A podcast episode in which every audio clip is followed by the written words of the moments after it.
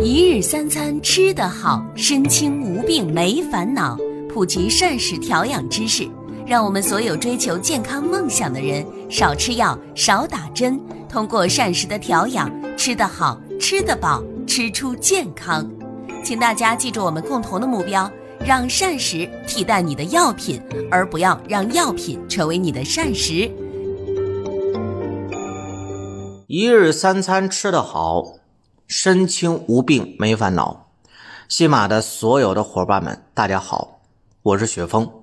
今天我们继续在这个平台上和大家伙来分享关于控糖的知识以及呢相关的方法。今天我们想和各位伙伴啊讨论一件事情，就说我们糖友是否在控糖的时候能够摆脱降糖药物，甚至说摆脱胰岛素的控制呢？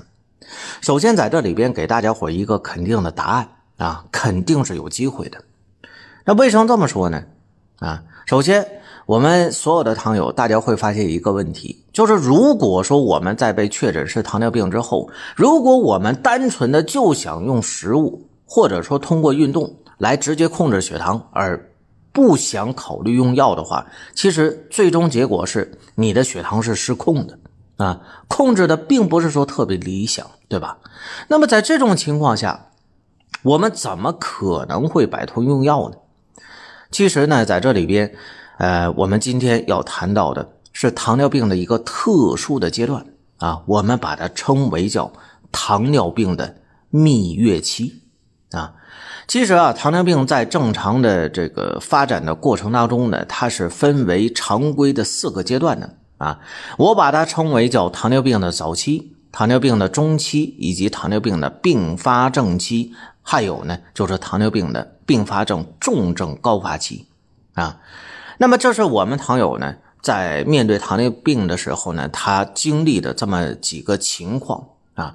但是除了糖尿病发展的这个正常的几个情况之外呢，其实啊还会有一个糖尿病的特殊的时期。我们把它就称为叫糖尿病的蜜月期啊，这个糖尿病的蜜月期如何去解释？怎么回事啊？首先，我们从名称上去理解它的话，很简单啊，这个就好像说我们跟糖尿病啊度蜜月是一样的。我们大家伙都应该是呃结婚的啊，咱们说呃可能会有过度蜜月的这么一个经历。那可以说，在一段婚姻当中呢，最美好的时期应该就是这个蜜月期，对吧？啊，这个小两口呢到哪儿啊去旅游，然后呢度蜜月啊，如胶似漆啊。那其实我们在面对糖尿病的时候，也会有这么一个阶段啊。这个阶段呢，糖尿病与我们自身相处的会非常的融洽啊。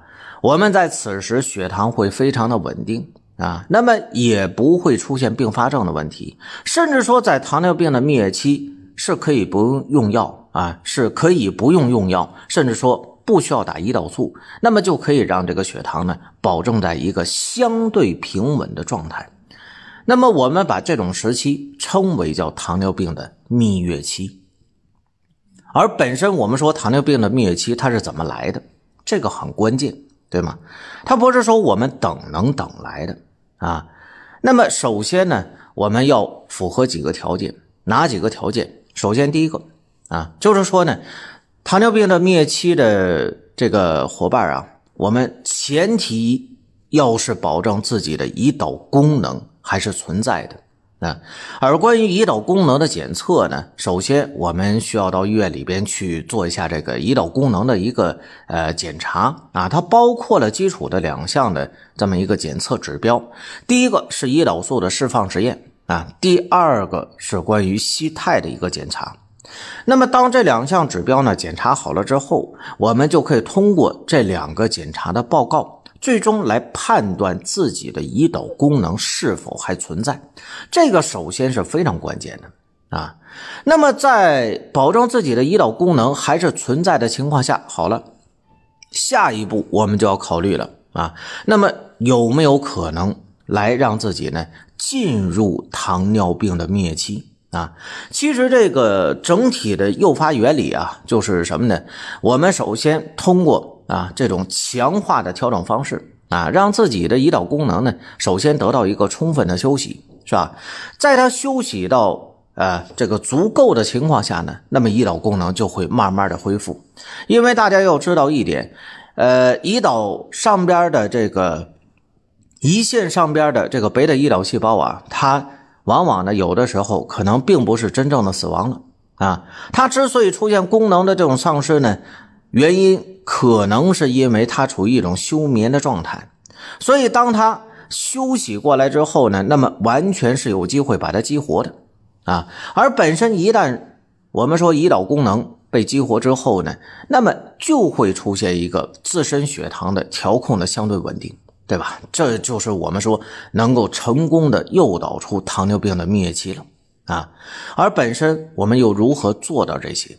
啊，这个是非常关键性的问题。有很多糖友啊，在这个啊控糖的时候呢，可能一开始呃出现了一个误区啊，就什么呢？就不想用药啊。其实我们说心里话，咱们如果要是引导出糖尿病的灭期之后，你是真有机会可以不用用药的。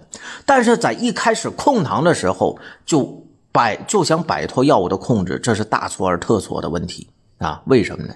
我们大家想一件事情，你的血糖为什么会高啊？肯定是由于长期的啊这个内分泌的紊乱，长期的糖代谢紊乱，然后呢身体承受不住，最终呢出现了血糖的这种代谢紊乱，而这个过程可能要经历呢三年、五年，甚至说七年的累积的时间啊。那么此时呢身体不堪重负，最终呢出现了糖尿病的问题，而累积了这么长时间的。啊，而爆发出来的一种疾病，如果说我们在一开始进行治疗的时候就没有及时的啊，这个合理的、全面性的去调整，那么很有可能呢，最终的结果就是啊，你会加速疾病的恶化。所以在这种情况下，我们所有的伙伴，当我们第一次被确诊是糖尿病的时候，那么一定要考虑使用药物啊。而这里边呢，我们有很多伙伴要清楚一点，药物啊，很多伙伴总是认为说这个它是终身服用的，其实不是这样的啊。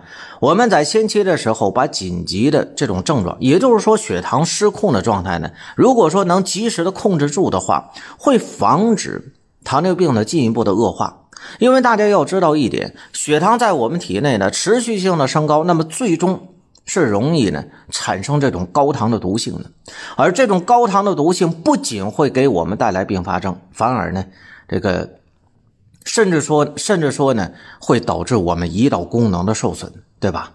所以说呢，在及时的控糖的情况下，那么先把这种紧急的血糖失控的状态，我们首先先把它控制住，然然后接下来我们再考虑的才是什么呢？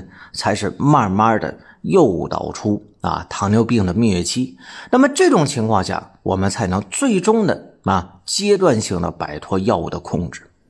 首所以，首先这里边我们各位伙伴要清楚这一点啊。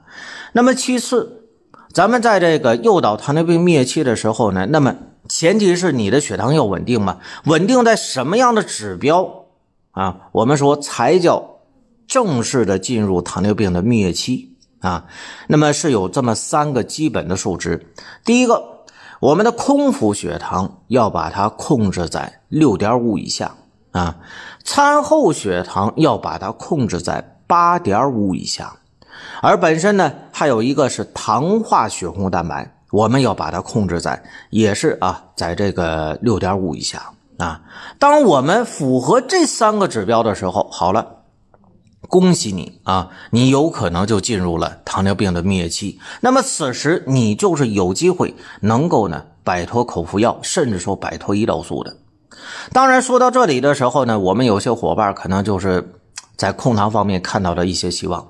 但是同时我要提醒大家伙，想要合理的引导出糖尿病的蜜月期，并不是那么简单的啊，它需要系统的、合理的控糖方案，绝对不是说。我简单的，我管住嘴啊，迈开腿就能彻底解决的，绝对不是这样的。为什么呢？咱们接下来还要和大家伙再仔细的去分析一下这个问题啊。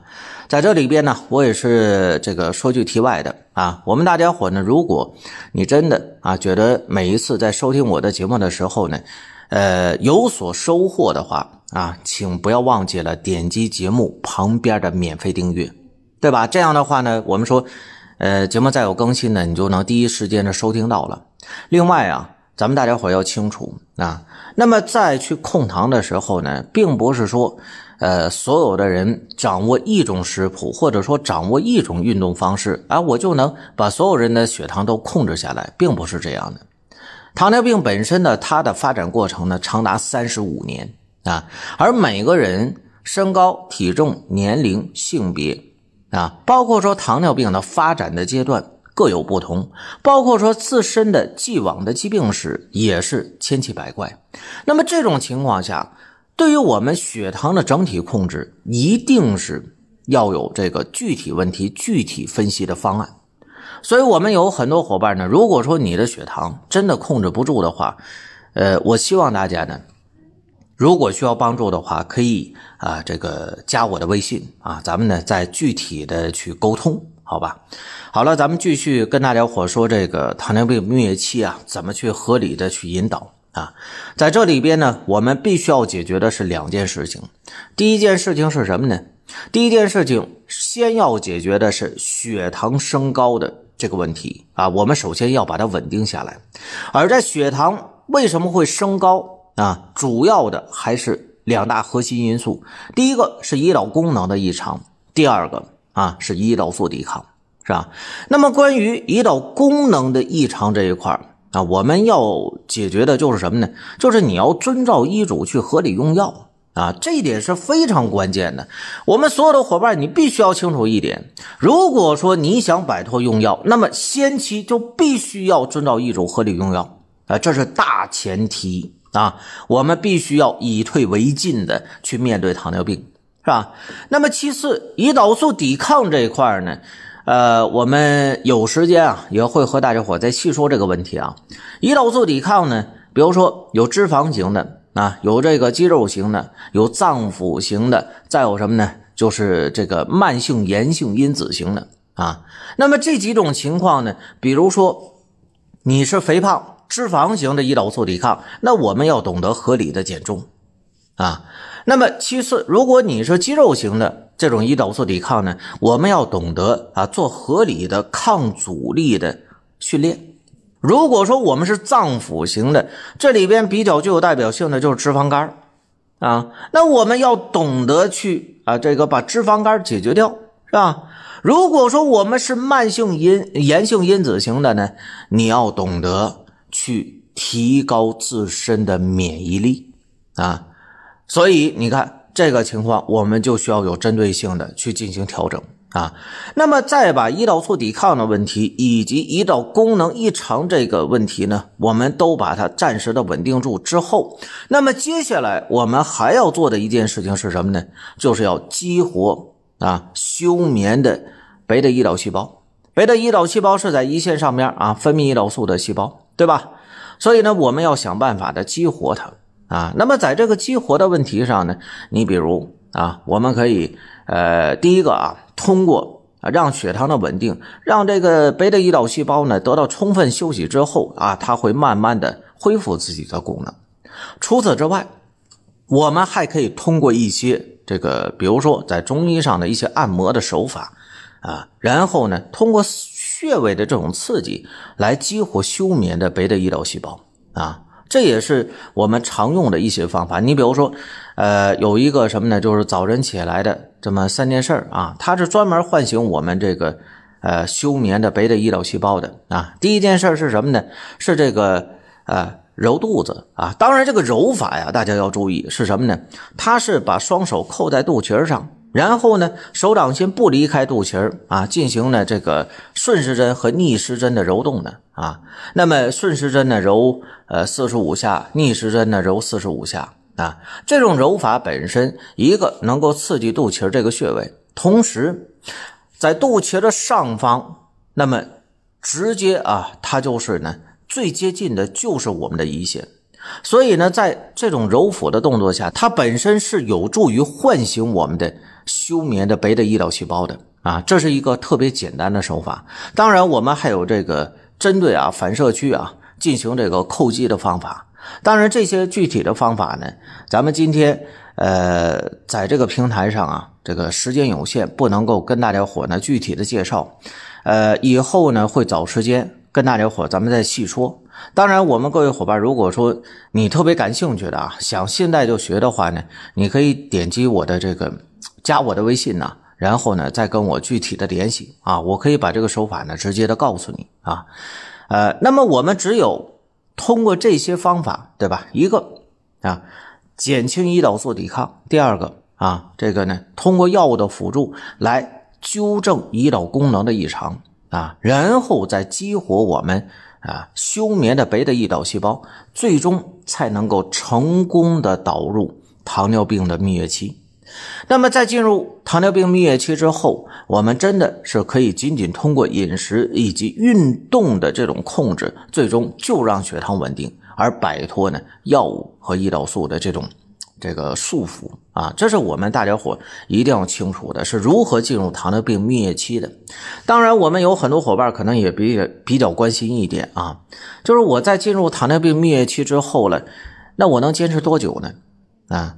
从现在有据可查的，呃，知道的数据呢，在美国糖尿病蜜月期啊，那么这个保持时间最长的长达十三年啊，这也是目前一个世界纪录吧。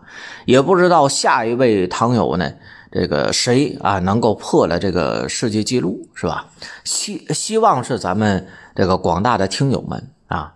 当然了，呃，除此之外呢。还有一件事情也是需要我们所有的伙伴必须要知道的：糖尿病的灭期，如果说啊，要是不懂得保持的话，那么比如啊，我现在血糖稳定了，你马上就暴饮暴食，是吧？晚上就不睡觉，那么会快速的啊，重新的回到这个糖尿病的状态。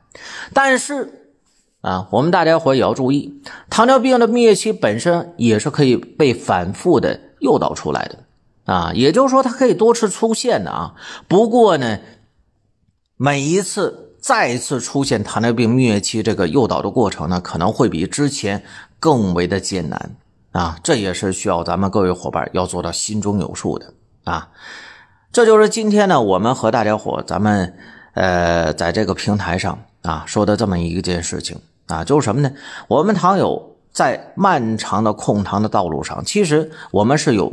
有可能性阶段性的摆脱药物的控制的啊，甚至说摆脱胰岛素的控制的。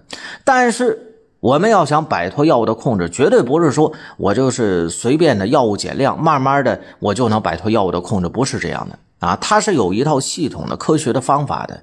那么最终引导出来的叫糖尿病的特殊时期，我们把它称为叫蜜月期啊，也是希望呢，咱们各位伙伴，我们在知道。啊，今后的控糖的方向之后呢，那么我们可以啊多加努力。当然了，具体的情况需要具体分析。大家伙呢，如果说有什么问题的话呢，也可以加我的微信啊，咱们再私聊，好吧？好了，如果你觉得今天节目呢，你在收听之后对你有所收获、有所帮助的话，不要忘记了点击节目旁边的免费订阅。这样的话呢，以后再有更新，你就第一时间能收听到了。啊，呃，那么我们今天呢，咱们就和大家分享到这儿啊，咱们下期节目再接着分享控糖的知识以及方法。